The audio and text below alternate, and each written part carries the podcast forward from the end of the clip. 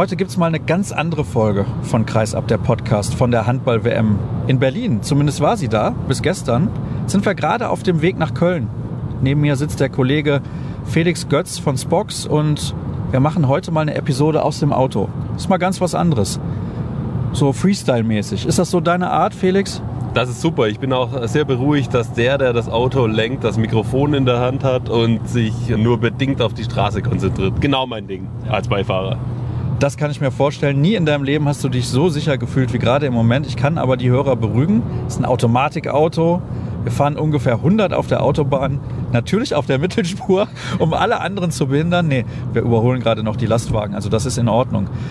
Wir wollen natürlich ein bisschen zurückschauen auf das, was in den ersten Spielen so passiert ist, in der Gruppe in Berlin. Vielleicht auch die anderen Gruppen noch ein bisschen mit einbeziehen, obwohl ich weiß, dass zumindest ich und definitiv auch Felix nicht viel mitbekommen haben von dem, was in den anderen Gruppen so passiert ist. Und wir wissen aber, wie die Spiele dort ausgegangen sind. Hast du zum Beispiel auch mitbekommen, dass gestern Mikkel Hansen 14 Tore gemacht hat gegen Norwegen? Habe ich mitbekommen, aber ehrlich gesagt auch nur dadurch, dass es du mir, glaube ich, erzählt hast im Medienzentrum. Ne, wir haben in der Tat sehr wenig mitbekommen aus den anderen Hallen, oder ich zumindest. Das Einzige, was mir hängen geblieben ist, war der verrückte Sieg von Angola gegen Katar. Der hat ja auch durchaus im Medienraum in Berlin in der Halle für Freude gesorgt. Das hat allerdings für Freude gesorgt. Also da war, glaube ich, niemand für Katar. Alle, die davor standen, haben sich sehr mit den Angolanern gefreut, die aber trotzdem natürlich sang- und klanglos ausgeschieden sind. Also keine Chance hatten, die Hauptrunde zu erreichen. Kleine Überraschung auf jeden Fall, dass Tunesien den Sprung in die Hauptrunde geschafft hat. Hast du das mitbekommen? Die haben sehr hoch, glaube ich, gewonnen. Nee, Moment, es war anders. Die Österreicher haben gegen Chile relativ hoch verloren. Also das hat die Österreicher dann am Ende gekostet. Genau, habe ich aber auch nur mitbekommen, weil ich so ein bisschen geschaut habe, was die Österreicher machen und die haben natürlich, da war glaube ich schon im zweiten Spiel, als sie gegen Chile dann ähm, diese, diesen offenbar ja katastrophalen Auftritt äh, hingelegt haben. Ja, also wahnsinnig bitter für Österreich, weil in der Gruppe war es wirklich mehr als realistisch eigentlich ähm, Dritter zu werden. Und deswegen werden wir auch Nikola Bielik und Konsorten, also Robert Weber ist natürlich mit dabei, den wir kennen, Thomas Bauer, der nachgerückt ist für Nikola Marinovic, nicht weiter in der Hauptrunde sehen, beziehungsweise gar nicht. Und die Schweden, die haben gestern noch in einem harten Spiel gewonnen, relativ knapp dann am Ende. Also es war hinten raus spannend. Gegen Ungarn, gegen Katar haben sie mit der letzten Parade in der Schlusssekunde noch gewonnen, gehen mit der Maximalpunktzahl dann auch in die Hauptrunde und da ist dann das Duell Schweden gegen Norwegen wahrscheinlich entscheidend, wer ins Halbfinale einziehen wird, denn ich kann mir im Moment nicht vorstellen, dass Dänemark gegen Schweden gewinnt, wenn sie Norwegen auch so relativ kontrolliert haben und Mikkel Hansen scheint dann auch in einer super Verfassung zu sein. Sieht so aus, aber wie gesagt, ich habe unglaublich wenig gesehen und nach dem, was du jetzt gerade die letzten äh, paar Sekunden erzählt hast, habe ich den Eindruck, dass du noch mehr gesehen hast als ich. Hast wahrscheinlich nicht so viel gearbeitet. Ja, ja, dazu möchte ich jetzt nichts sagen an dieser Stelle, aber vielleicht kannst du mal so ein bisschen erklären, warum das überhaupt so schwer ist, mitzubekommen, was in den anderen Gruppen so abläuft. Ja, ich, also Bob Hanning hat es gestern ähm, beim Medientermin, das war vorgestern, glaube ich, beim Medientermin äh, gesagt, es fühlt sich so ein bisschen so an, als ob zwei Weltmeisterschaften stattfinden. Eine in Dänemark und eine in Deutschland. Ehrlich gesagt, für mich sogar, als ob vier stattfinden würden. Eben München, Herning, Kopenhagen und Berlin. Nee, es geht bei einer Handball-WM einfach dermaßen Schlag auf Schlag und ja nicht wie bei einer Fußball-WM, äh, an dem fast immer äh, quasi nur ein Spiel gerade stattfindet, sondern jeden Tag drei Spiele in einer Halle. Da kommt man gar nicht mehr mit, wenn man nebenher noch arbeiten muss. Ähm, und vieles läuft zeitgleich ab. Also ist es schon von daher völlig unmöglich, sich äh, das anzuschauen. Aber wir hatten gestern ja zumindest ähm, beim Spiel Deutschland gegen Serbien nebenher laufen Island gegen Mazedonien. Das haben wir ein bisschen gesehen.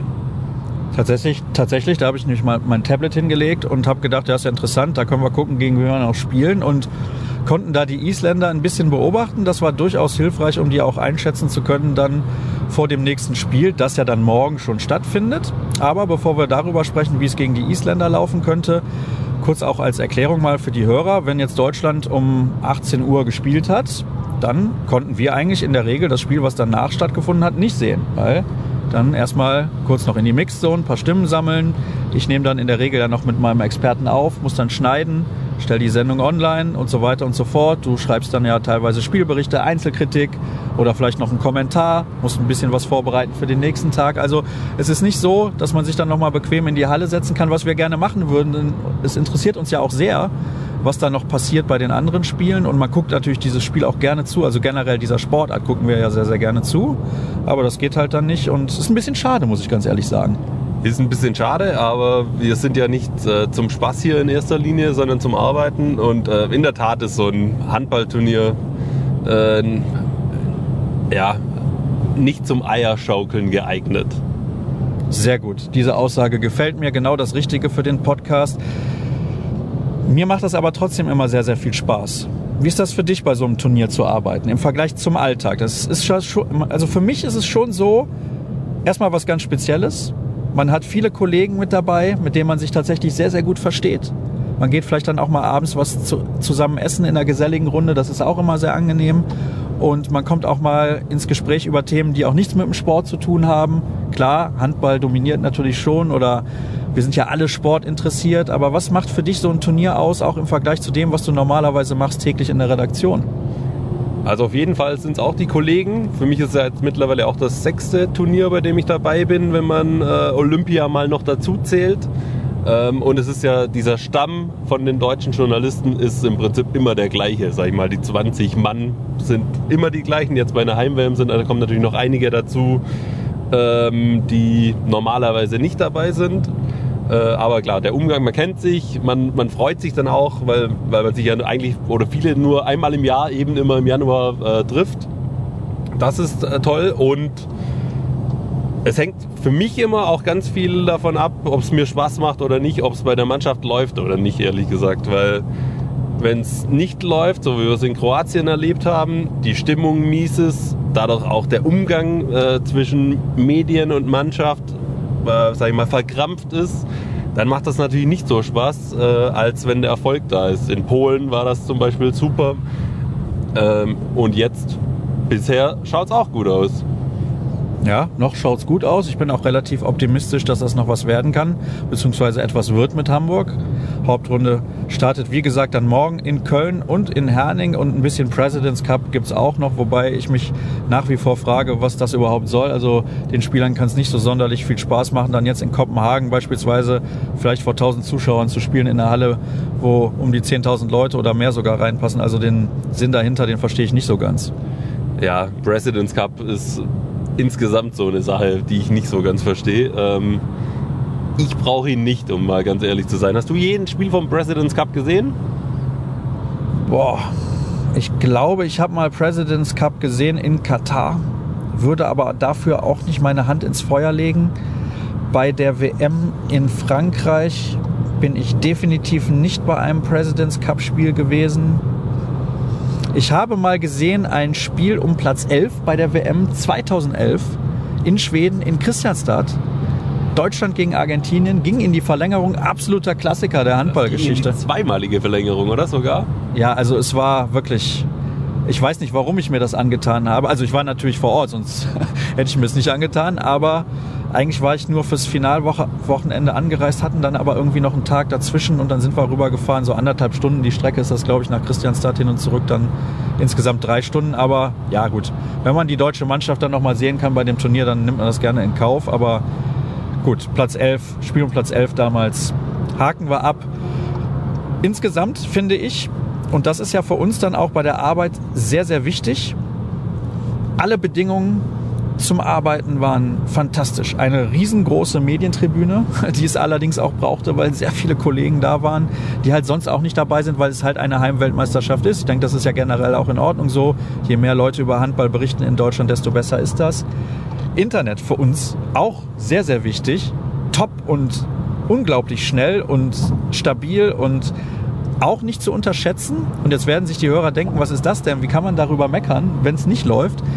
Ist die Verpflegung weil wir kommen in der Regel um 13 Uhr in die Halle und verlassen die Halle, je nachdem. Also gestern sind wir um 23.30 Uhr aus der Halle rausgegangen. Ne?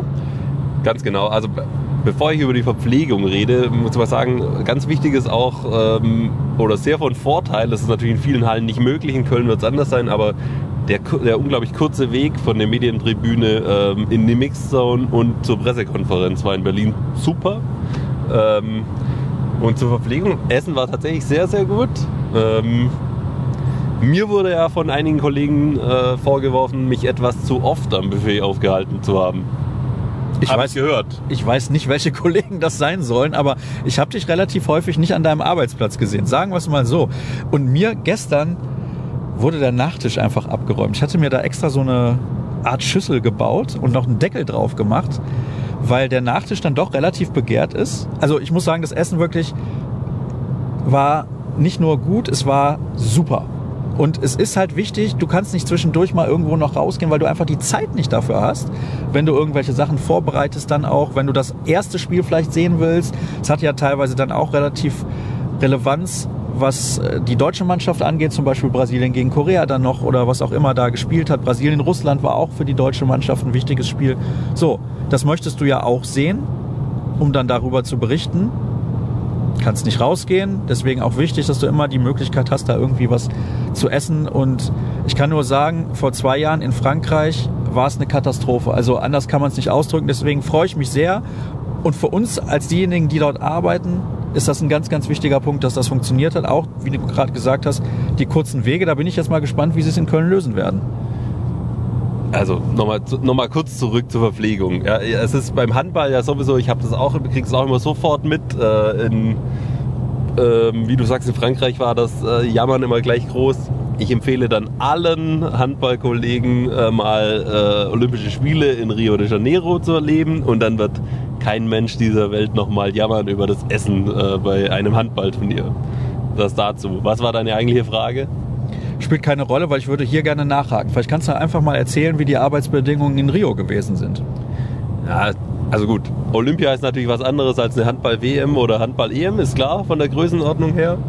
Äh, aber da zum Beispiel für die Medien, da gab es gar nichts for free zum Essen. Man konnte in, die, in eine tolle Kantine gehen, ähm, in der das Essen sehr mau war. Also habe sel wirklich selten schlechter gegessen wie ähm, im, sag ich mal, im Olymp in der olympischen Blase von Rio de Janeiro. Außerhalb hervorragend natürlich. Also in Brasilien kann man sehr, sehr gut essen. Ähm, ja, und ansonsten waren natürlich da sehr, sehr weite Wege.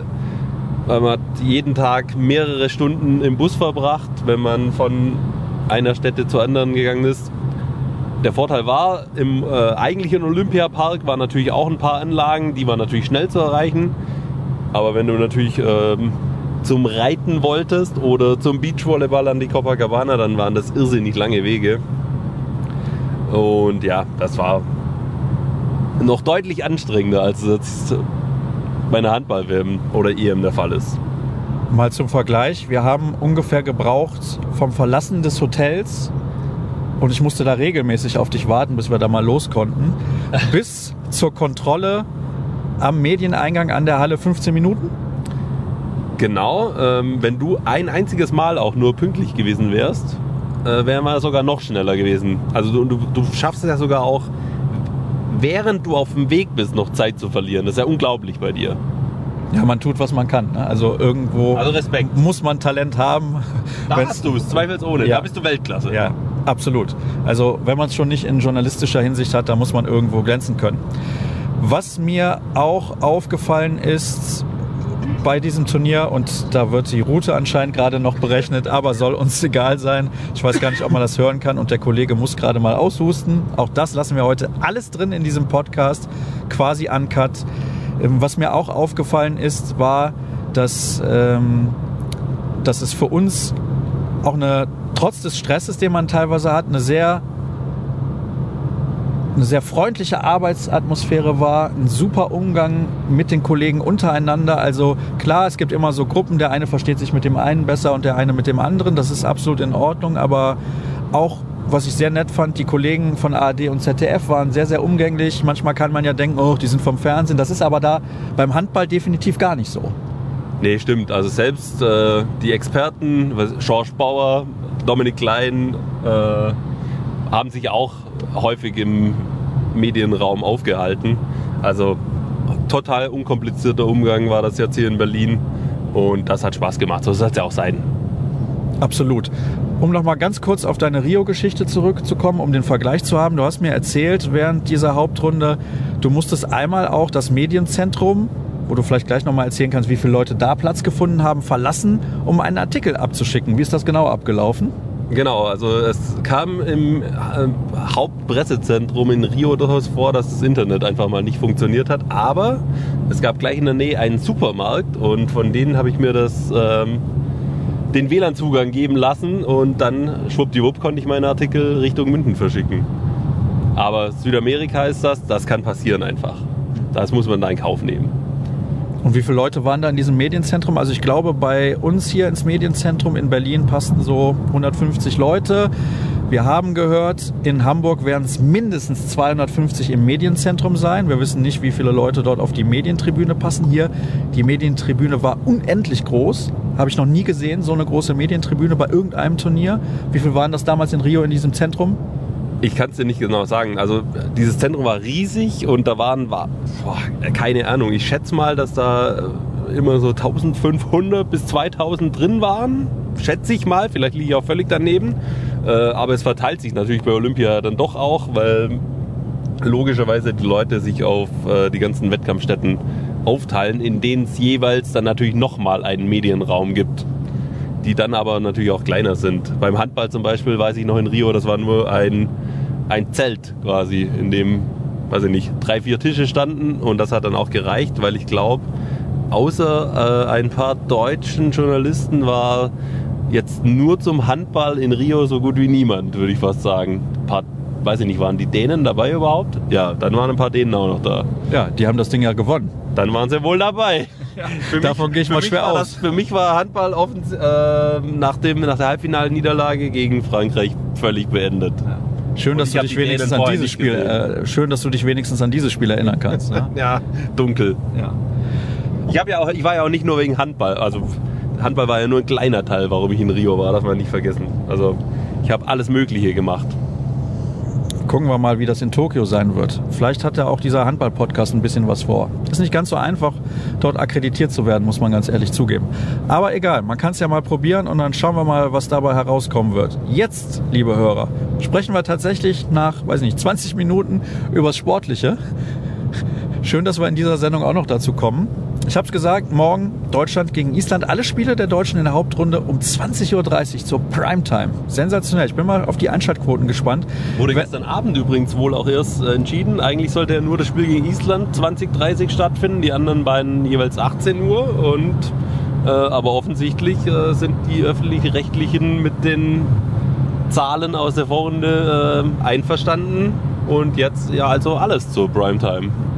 Ja, es wäre auch unverschämt gewesen, wenn man die Soko Köln hätte verschieben müssen wegen der Handball-WM. Ja, geht nicht. Nein. Auf gar keinen Fall. Also, Island, der erste Gegner. Was kannst du uns zu Island sagen, ohne die gesehen zu haben? Ich kann dir sagen, dass da ein gewisser Aaron Palmerson spielt und von dem sogar ich, der nicht weiß, dass äh, Dänemark äh, Olympiasieger wurde, ähm, sagen kann, dass das ein großartiger Spieler ist, der auch im Alleingang das, das Leben sehr, sehr schwer machen kann. Aber unser Mittelblock mit Winczek und Pekalev funktioniert ja herausragend bisher. Und wenn der auch nur ansatzweise so herausragend funktioniert, wie er das in der Vorrunde getan hat, dann glaube ich nicht, dass wir gegen Island nicht gewinnen. Zitat Bob Hanning. Wir wissen jetzt, dass wir die beste Abwehr der Welt stellen können. Da hat er, glaube ich, nicht so ganz unrecht. Zumindest wenn man das bisher in der Woche so gesehen hat. Also für mich, Winczek, Pekela sind die beiden Spieler eigentlich äh, der deutschen Mannschaft bisher. Wenn man mal noch äh, Uwe Gensheimer äh, außen vor lässt. Der tatsächlich ein sehr, sehr gutes Turnier spielt bislang. Und dazu gibt es ja auch interessante Statistiken. Da könnt ihr mal Oliver Brosig folgen auf Twitter. Der ist unter anderem mit dabei beim Team der Universität in Bochum und die waren ja schon mal bei uns zu Gast, also er und Jörg Urmeister und die haben so interessante Statistiken, die dann ausrechnen, wie gut die Spieler sind.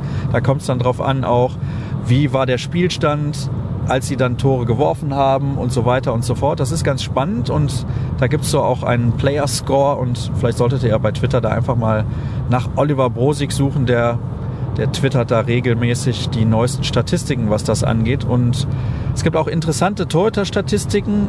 Die sieben Mannschaften, von denen alle glauben, dass sie am Ende die Medaillen unter sich ausmachen werden, stellen die besten sieben Torhüter-Duos dieser Weltmeisterschaft. Das ist natürlich jetzt auch wenig überraschend, dass das so kommt, aber da gab es natürlich auch die eine oder andere Vorrundengruppe, wo der Gegner nicht ganz so gut war und die Dänen kriegen beispielsweise von den dänischen Werfern auch keine Bälle aufs Tor. Also das ist da auch dann immer noch mit so einem Grund, was das Ganze ein bisschen verzerrt, aber ich bin großer Freund von Statistiken und dann gucken wir mal, wie das zum Ende der Weltmeisterschaft aussehen wird. Die deutschen Torhüter stehen übrigens Andy Wolf, glaube ich, bei 39 Prozent und Silvio Heinevetter bei 33.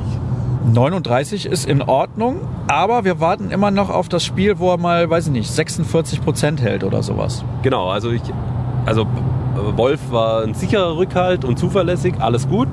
Ähm, aber das macht mir auch Hoffnung, warum ich glaube, dass noch mehr drin ist für die deutsche Mannschaft, weil beide Torhüter eben noch nicht dieses außerirdische Spiel gezeigt haben, was ja jeder, beide, Heinevetter und Wolf, sind jederzeit dazu ja in der Lage, das wissen wir, komplett auszurasten und über sich hinaus zu wachsen. Und das darf dann gerne gegen Spanien oder Kroatien oder vielleicht am besten gegen beide jeweils einer machen. Ich glaube, die Kroaten werden eine verdammt harte Nuss. Äh, ja, äh, das ist ja, das kann man so sagen. Ich meine, wer sich äh, gegen die Spanier äh, durchgesetzt hat, da kann man schon sagen, dass der vermutlich Handball spielen kann. Hast du sehr gut, sehr gut äh, ausgeguckt. Ja. Was mir halt auffällt, ist, die wirken deutlich stabiler. Zumindest die Leute, die die Mannschaft gesehen haben, haben mir das gesagt als noch letztes Jahr, weil Dufniak dann schon der Unterschiedsspieler ist. Und er ist fit wohl. Was ja letztes Jahr äh, sehr schnell dann nicht mehr der Fall war. Also sie brauchen ihn unbedingt und äh, zwar in guter Verfassung. Und ich weiß gar nicht, er war 2017 auch schon angeschlagen die ganze Zeit. Ähm, also das erste Turnier, in dem er richtig fit ist, seit, weiß ich nicht, mind mindestens drei Jahren, oder? Ja, er hat sich damals ja komplett durchs Turnier geschleppt, fand der THW Kiel gar nicht so witzig. Dann haben sie sogar ja noch das Spiel um Platz drei gegen die Slowenen verloren und haben dann hinterher auch gesagt, ja, wir hatten nicht mal einen Tag, um uns auszuruhen. Das ist natürlich komplett lächerlich, kann ich auch absolut nachvollziehen. Also ich meine, so wäre das gewesen. Oder haben die Slowenen das Halbfinale gegen Norwegen gespielt? Ich weiß es gerade nicht. Auf jeden Fall hat eine der beiden Mannschaften ein Halbfinale gespielt und hatte nur einen Tag Pause bis zum Spiel um Platz 3. Und ich kann mich erinnern, weil ich mit Duffenjag danach in der Mixzone gesprochen habe, der war völlig fertig. Also der konnte überhaupt nicht mehr und ja, jetzt macht er einen anderen Eindruck. Sie haben ja da mit Karacic, Luka Zindric und ihm drei sehr, sehr starke Rechtshänder im Rückraum. Sie sind nicht ganz so gut besetzt auf der Linkshänderposition.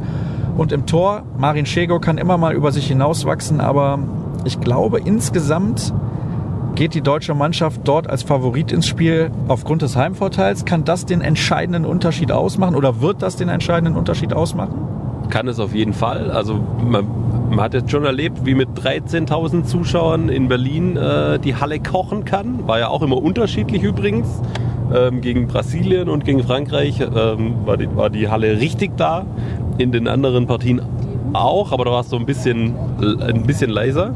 So, wir fahren, fahren wir falsch, Sascha? Nein, auf gar keinen Fall. Sie wurde nur wieder geändert, die Route, wegen irgendwelcher Verkehrsaktualisierung. Aber es macht nichts.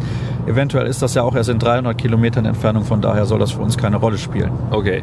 Äh, jedenfalls kommen in Köln jetzt nochmal 6000 Zuschauer roundabout dazu und dann wollen wir doch erstmal sehen, wie Kroatien und Spanien darauf reagieren, wenn 19.000 da richtig äh, Dampf machen.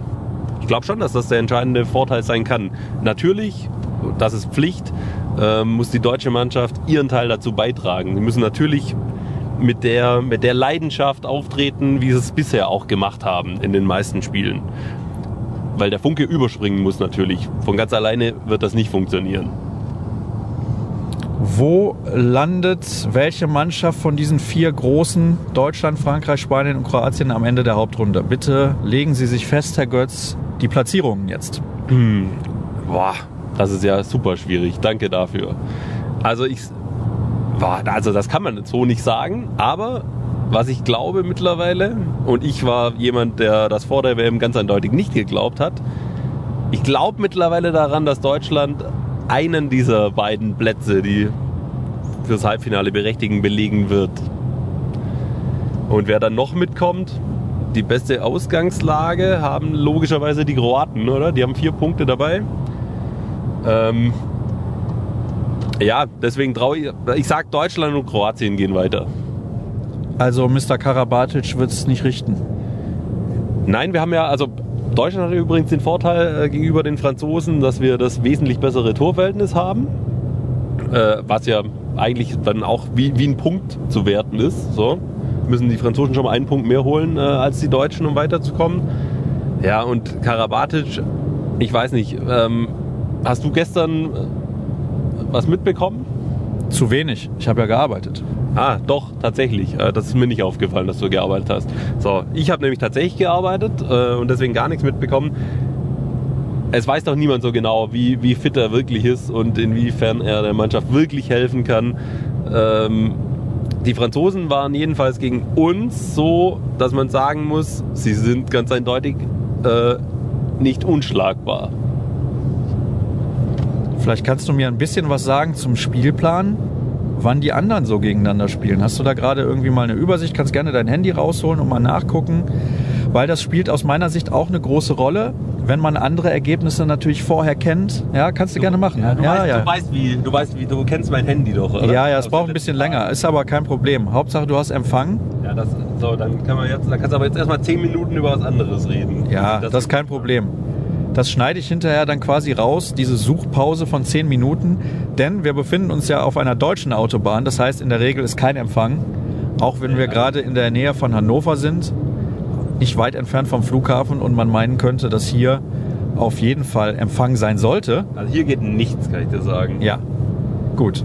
Ihr habt es gehört, hier geht nichts, aber wenn jetzt die anderen Mannschaften, unser zweiter Gegner ist Kroatien, spielen die Kroaten jetzt dann morgen am Samstag schon oder spielen die dann noch erst am Sonntag und haben dann halt auch keinen Tag Pause? Es wäre gut, wenn du das mir beantworten könntest. Würde ich gerne tun, kann ich aber aktuell noch nicht. Wir suchen gerade noch. Ich habe es ja am Anfang gesagt, es ist ein bisschen Freestyle jetzt.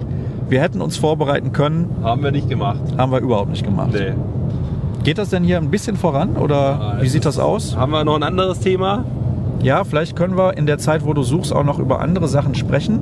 Ah, Ich kann dir sagen, dass, ähm, Moment, morgen um 15.30 Uhr Chile gegen Katar spielt. Ja, ein absoluter Klassiker des Welthandballs. 13 Uhr bereits Korea gegen Japan. Okay, und was haben wir dann nach dem deutschen. Spiel? Nein, vor dem deutschen Spiel, so ist es richtig. Also ich habe hier nur, Moment, nee, das wird so nix. Nee, ich brauche noch. Eieiei. Also, ihr merkt, diese Ausgabe von Kreisab strotzt nur so vor Qualität, ist aber kein Problem. Wie gesagt, ist auch nicht ganz so leicht am Reisetag dann noch. Es gab heute eine PK noch am Vormittag der deutschen Mannschaft bzw. des DHB um 9.30 Uhr haben wir uns geschenkt. Felix Götz hat weiter massive Probleme, den aktuellen Spielplan der Hauptrunde herauszufinden. Vielleicht gibt es den in der aktuellen E-Mail des Pressesprechers Tim Oliver Kalle, die heute reinkam, denn ich kann mich so leise daran erinnern, dass dran stand, dass dabei stand, im Anhang gibt es den kompletten Spieltag, äh, Spielplan der Hauptrunde. Das ist ein heißer Tipp, äh, den werde ich so- sofort mal weiter verfolgen. Ja. Denn Dabei kann es sich nur um Minuten handeln. In der Regel ist Felix Götz auf kicker.de unterwegs, um die Handballspielpläne nachzugucken, was nicht unbedingt für die Websites der Weltmeisterschaft selbst spricht. Das müssen wir an dieser Stelle erwähnen. Das ist so das Einzige, was uns nicht zusagt. Tatsächlich wenig Statistiken beziehungsweise ein bisschen unübersichtlich, aber gut. Uns soll, uns soll, uns das, nicht, uns soll das nicht stören. Hast du diese E-Mail gefunden? So, ich habe die E-Mail gefunden, aber natürlich noch nicht geöffnet. Ich möchte gerne wissen, wer am Samstag und Sonntag noch spielt. Jetzt bin ich komplett up to date.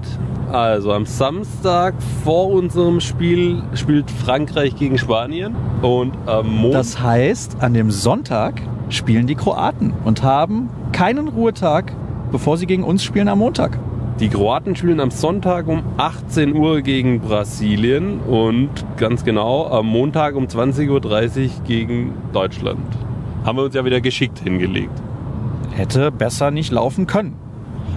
Ja, also gut. Ich erinnere mich, in, bei der WM in Frankreich ähm, haben sich die Franzosen äh, den Spielplan noch wesentlich unverschämter zurechtgelegt, oder? Da gab es doch irgendwas. Ich kann mich nicht mehr genau erinnern, wie es war, aber irgendwas war da, was schon fragwürdig so ein bisschen war. Weißt du es noch, wie es genau war?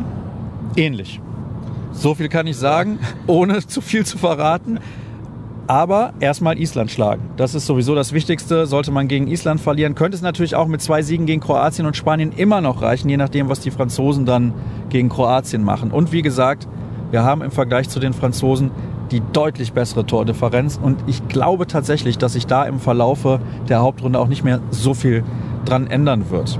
Klar, im Handball ist das leicht möglich, aber den einzig eher schwächeren Gegner, gegen den die Franzosen spielen, das sind die Isländer, den muss man auch erstmal schlagen. Von daher mal sehen, wie sich die Franzosen da im weiteren Verlaufe des Turniers selbst schlagen werden oder halt auch nicht. Und die deutsche Mannschaft, glaube ich, ich hau jetzt mal einen raus, wird diese Hauptrundengruppe gewinnen. Tatsächlich. Die werden aufgrund dieser Pause, die die Kroaten nicht haben, irgendwie die Kroaten schlagen oder vielleicht unentschieden. Ja, wenn sie unentschieden spielen, wird es natürlich dann schwer mit dem Gruppensieg. Aber ich glaube tatsächlich, Deutschland kommt weiter. Die französischen Torhüter haben mir nämlich nach wie vor überhaupt nicht gefallen bei diesem Turnier, sind kein Faktor, meiner Meinung nach. Stimmt, ja. Und du brauchst gute Torhüter. Heinefetter hat jetzt auch in dem Spiel gegen Serbien gezeigt, dass er richtig gut halten kann, wenn er gebraucht wird. Wolf, hast du gesagt, hat zwar noch Luft, Luft nach oben, aber war ein sicherer Rückhalt. Da sehe ich uns auf jeden Fall am besten aufgestellt von allen Mannschaften. Die Spanier haben auch ein gutes Duo, aber glaube ich nicht so stark wie das der Deutschen. Und ja, die Spanier haben wie gesagt schon Minuspunkte, müssen ja auch gegen die Franzosen nochmal ran. Also ich bin da relativ optimistisch, dass es für Hamburg reicht. Sollen wir, so die, sollen wir so die Sendung abschließen? Also wir haben, was man auch noch sagen kann, ist, dass wir auch im Rückraum ja noch Luft da oben haben. Also Steffen Feeth ist auf keinen Fall äh, am Limit angekommen, wirft, hat sehr viele Fahrkarten geworfen. Ich glaube 50 Prozent ist seine Quote insgesamt. Ähm, und Paul Drucks, äh, der lange verletzt war, scheint immer besser in Fahrt zu kommen. Ich glaube, da geht auch noch was. Von dem her, ja, da ist einfach noch Potenzial da im deutschen Team. Hoffen wir einfach nur, dass Steffen Weinhold fit ist und spielen kann und nicht unfit und spielen wird. Das wäre nämlich sehr ärgerlich, aber der DHB hat ja gesagt, es werden auf jeden Fall 16 Spieler im Kader stehen beim Spiel gegen Island und dann auch im weiteren Verlauf der Hauptrunde. Deswegen wird es da entweder einen Wechsel geben oder Weinhold wird auf der Platte stehen. Und ich glaube, der THW Kiel wird sich freuen, wenn nur ein fitter Weinhold weiter mit dabei ist. Und ja. er ist natürlich ein sehr, sehr wichtiger Spieler. Hast du noch irgendwas, Felix? Äh, ja, äh, eins noch. Ähm, mir wäre es sehr recht, wenn du dich jetzt allmählich wieder auf die Straße konzentrieren würdest. Oh, da möchte schon einer wieder rechts überholen, weil ich immer noch auf der Mittelspur unterwegs bin. Nein, so schlimm ist es nicht. Also tatsächlich, es hat einigermaßen gut geklappt und an dieser Stelle übrigens mal einen herzlichen Dank an das Autohaus aus Nistetal. Jetzt habe ich gerade den Namen des Autohauses vergessen. Das ist natürlich extrem ärgerlich. Ah, jetzt haben wir Stau. Das uns diesen. Wagen zur Verfügung gestellt hat für den gesamten Zeitraum der Weltmeisterschaft kostenfrei und da passt jede Menge rein, sogar Felix Götz. Von daher konnte ich auch diese nette Sendung machen. Und jetzt fragt ihr euch, wie kann man so lange miteinander quatschen? Ohne wirklich Inhalt zu liefern. Ich weiß es nicht. Ich hoffe, es hat trotzdem ein wenig Spaß gemacht. Morgen gibt's dann wieder eine richtige Sendung nach dem Spiel der deutschen Mannschaft. Es kann ein bisschen dauern, es kann Mitternacht werden, denn das Spiel ist halt relativ spät um 20.30 Uhr und dann dauert es eben ein wenig, bis man dann auch aus der Mixzone rauskommt. Sehr wahrscheinlich mein Experte morgen, habe ich schon mit ihm abgemacht, Joachim Mölter von der Süddeutschen Zeitung zum ersten Mal mit dabei. Und das freut auch den Kollegen Felix Götz, wie ich gerade sehe. Ja, sehr, sehr ge äh, geschätzter Kollege. Noch. Mal sehen, wie es ist, wenn er im Podcast zu, zu, Gast gewesen ist. Das war's für heute. Alle Infos wie gehabt und natürlich auch das Gewinnspiel vor allem bei facebook.com slash kreisab, bei Twitter at kreisab.de sowie bei Instagram unter dem Hashtag und Accountnamen kreisab. Und dann hören wir uns hoffentlich morgen wieder. Macht's gut. Tschüss.